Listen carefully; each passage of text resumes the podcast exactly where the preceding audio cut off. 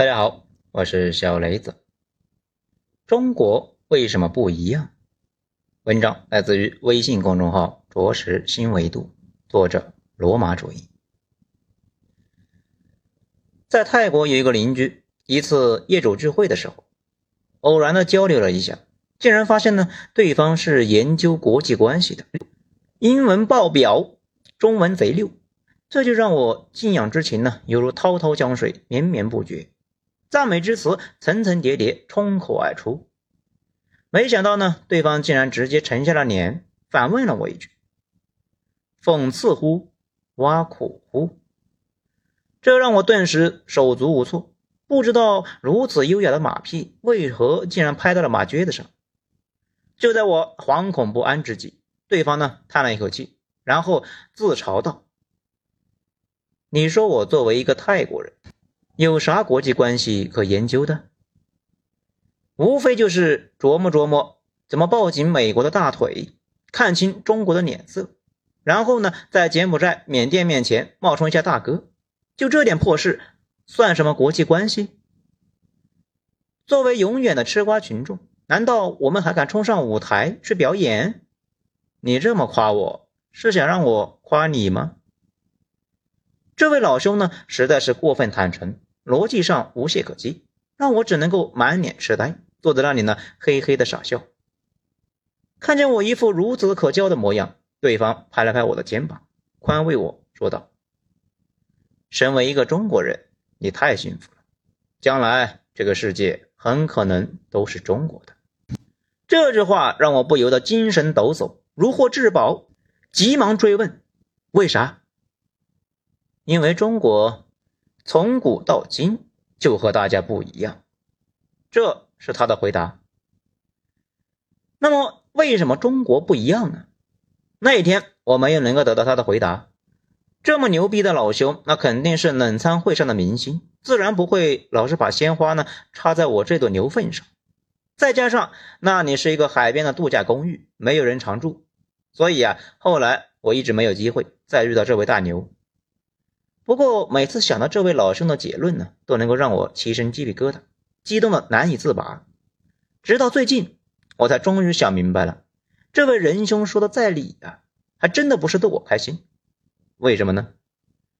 因为在整个人类世界里边，只有中华文明的基因最符合历史的潮流。换句话说，也就是只有中国人才是世界上最优秀的种族。估计呢，这个话一出啊，好多人已经开始呢，一边低头去找板砖了啊，一边呢开始忍不住的嘀咕，又要吹牛，不吹牛你会死啊！上面的领导要吹，那是为了呢，通过喷气的作用推动地球的转动，造福整个人类。你说你在下面也吹，难道是为了把套套吹破吗？且慢，我这么说呢是有证据的。假如你站在时间的坐标轴上。你会发现，在整个人类的文明史里边，只有中国人的政治思想延续了三千零六十二年，除此之外别无分号。你不觉得这是一个奇迹吗？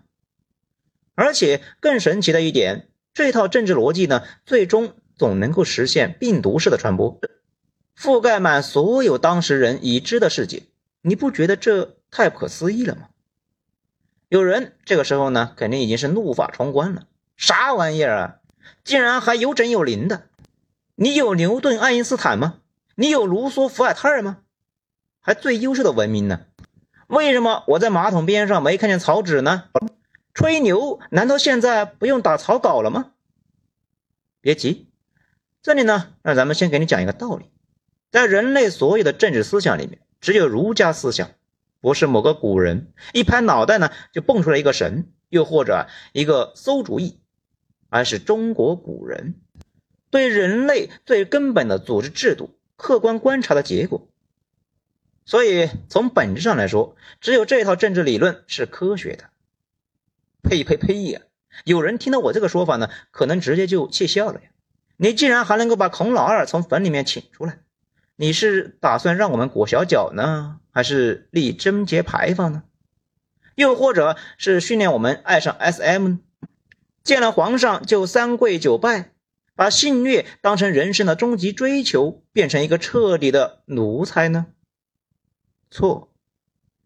无论是食古不化的孔老夫子，又或者是装神弄鬼的董仲舒，甚至呢，还有那个一天到晚呢假正经的、满嘴存天理灭人欲的朱熹，他们都不是儒家学说的发明者，而只是解释者。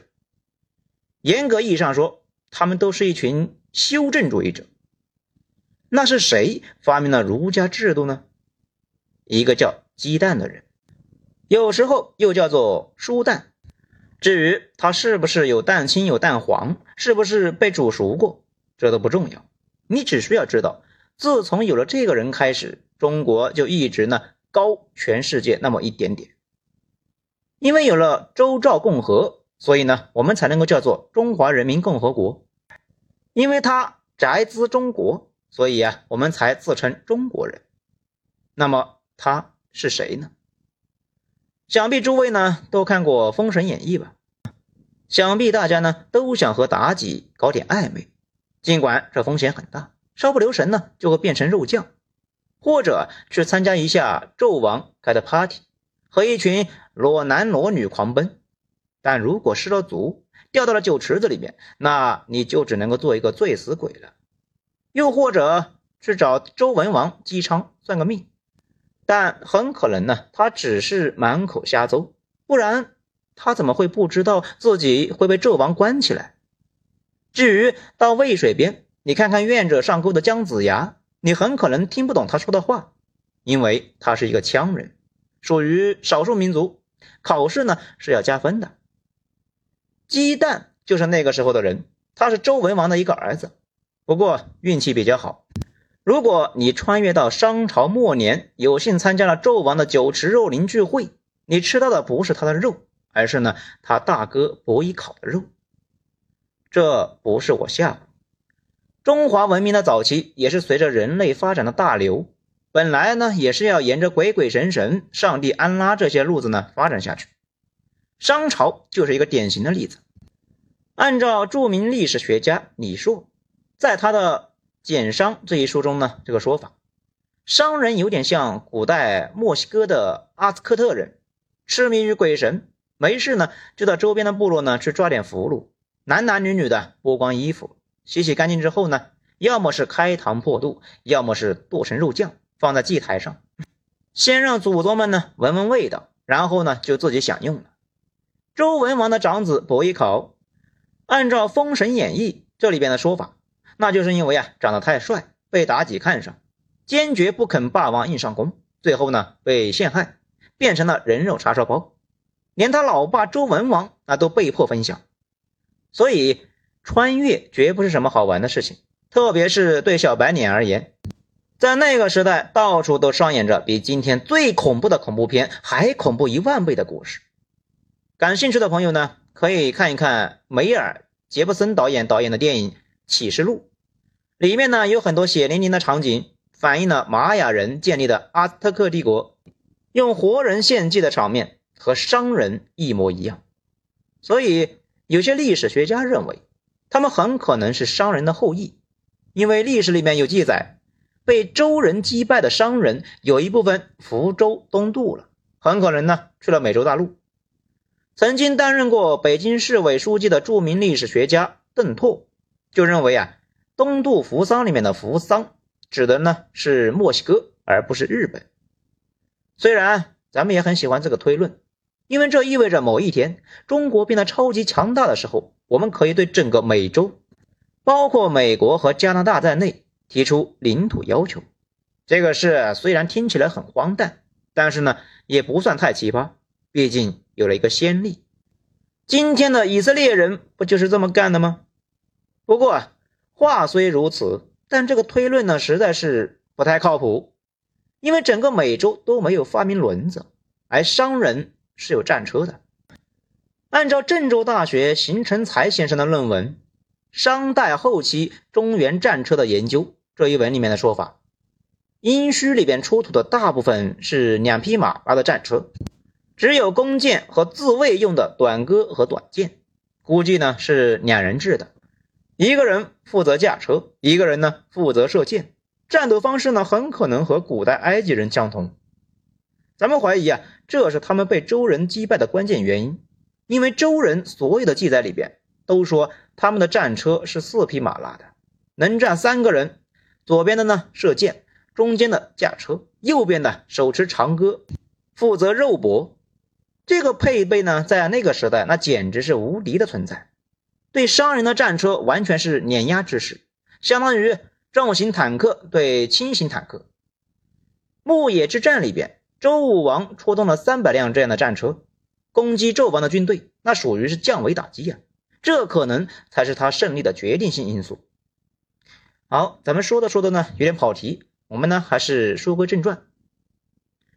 周武王本来是要做一个另外一个纣王的，那你千万不要觉得啊，咱们是在胡扯。按照《益州书·世福解》这里边的记载，他对拿刀削人的兴趣呢，一点也不比纣王差。先是把一百多个商军将领变成了人棍，又砍了四十多个商朝的贵族的头，最后呢，又拿着纣王和妲己们的尸体呢当箭靶，不仅把他们头插在旗杆上，还把尸体呢烤了烤，也和商人一样用人肉祭祀了神明。那至于吃没吃的话，那古书上也没说。周初的统治呢是很残暴的，和商人是一个路子。我们以前听说商朝的遗老遗少中有两个人，伯夷和叔齐拒绝投降，后世的人们呢把他们说成是愚孝愚忠，其实啊完全不是这么回事。按照《史记·伯夷列传》这里边记载，这两个人是痛恨周人的以暴制暴，也就是呢以一种暴政代替了另外一种暴政，这是他们俩的原话，也是呢这个成语的出处。这么看来。中华文明本来是要随着历史的大流，继续走在鬼鬼神神的路数上，而且我们很可能也叫不了中国人，因为周武王抢了一把就跑了，继续呢去当他的陕西娃，并没有打算呢做一个人见人爱的河南人啊，说好一个种子。周武王姬发，那看来呢是有点地域歧视的。假如历史这么演变的话，一九六三年。在陕西省宝鸡市宝鸡县贾村镇出土的西周青铜器何尊上，那也就不会刻下“宅兹中国”这句话了。然后呢？然后历史发生了一点小意外。姬发虽然是不打算当一个河南人，但是呢，他计划在洛阳修一个神庙，方便他和天地沟通，顺便呢修一个军事堡垒，好监督商朝的遗老遗少。于是啊，就把这个事呢交给了他的弟弟鸡蛋啊。这个鸡蛋呢，此鸡蛋非彼鸡蛋啊。这个鸡蛋呢，就是我们今天说说的周公。对于这个改变了中华文明走向的关键人物啊，我们今天绝大多数人早已经不知道他究竟做了什么。当然，如果你对于算命解卦这个事呢很在行的话，也许啊你会看过一本书，叫做《周公解梦》。不过这本书呢，和周公本人实在是没什么关系，全是因为啊，他的小迷弟孔丘、孔仲尼，也就是呢我们俗称的孔老二，一句感慨而引发的意外。《论语·述而》这里面记载，孔子一生碌碌不得意，老年的时候忍不住啊叹息道：“唉，我老了，很久都没有梦到周公了。”这句话的本意呢是感伤岁月易逝，壮志难酬。可是啊，孔子的影响实在是太大了，所以有人就趁机呢把周公和弗洛伊德画了等号。现存最早的周公解梦书是在敦煌莫高窟发现的，也就是呢那个叫王元禄的道士从藏经洞里面呢找到的，先后卖给了英国人斯坦因、法国人伯希和、俄国人。奥尔登堡这些残卷呢，现在分别被英国伦敦博物馆、法国巴黎图书馆，还有俄罗斯的圣彼得堡文物部门收藏。刘文英先生呢，对此书啊有专门的研究。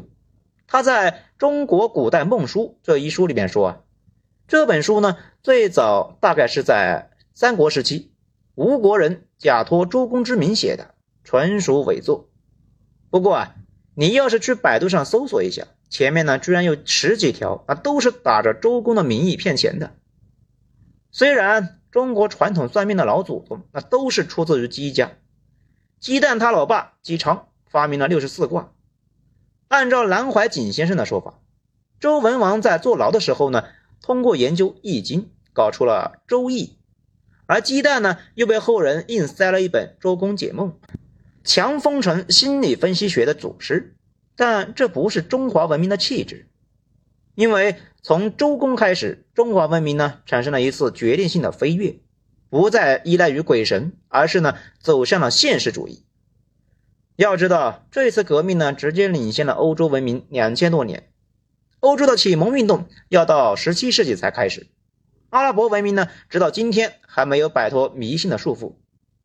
所以，从某种意义上来说，中华文明是第一个呢走入现代社会的，这也是为什么整个人类文明史里边，几乎所有的文明都在长江后浪推前浪的过程中被拍死在沙滩上，但只有中华文明能够延续到今天，而且呢，在可见的未来里边，它依然有勃勃的生机，这难道不值得我们自豪吗？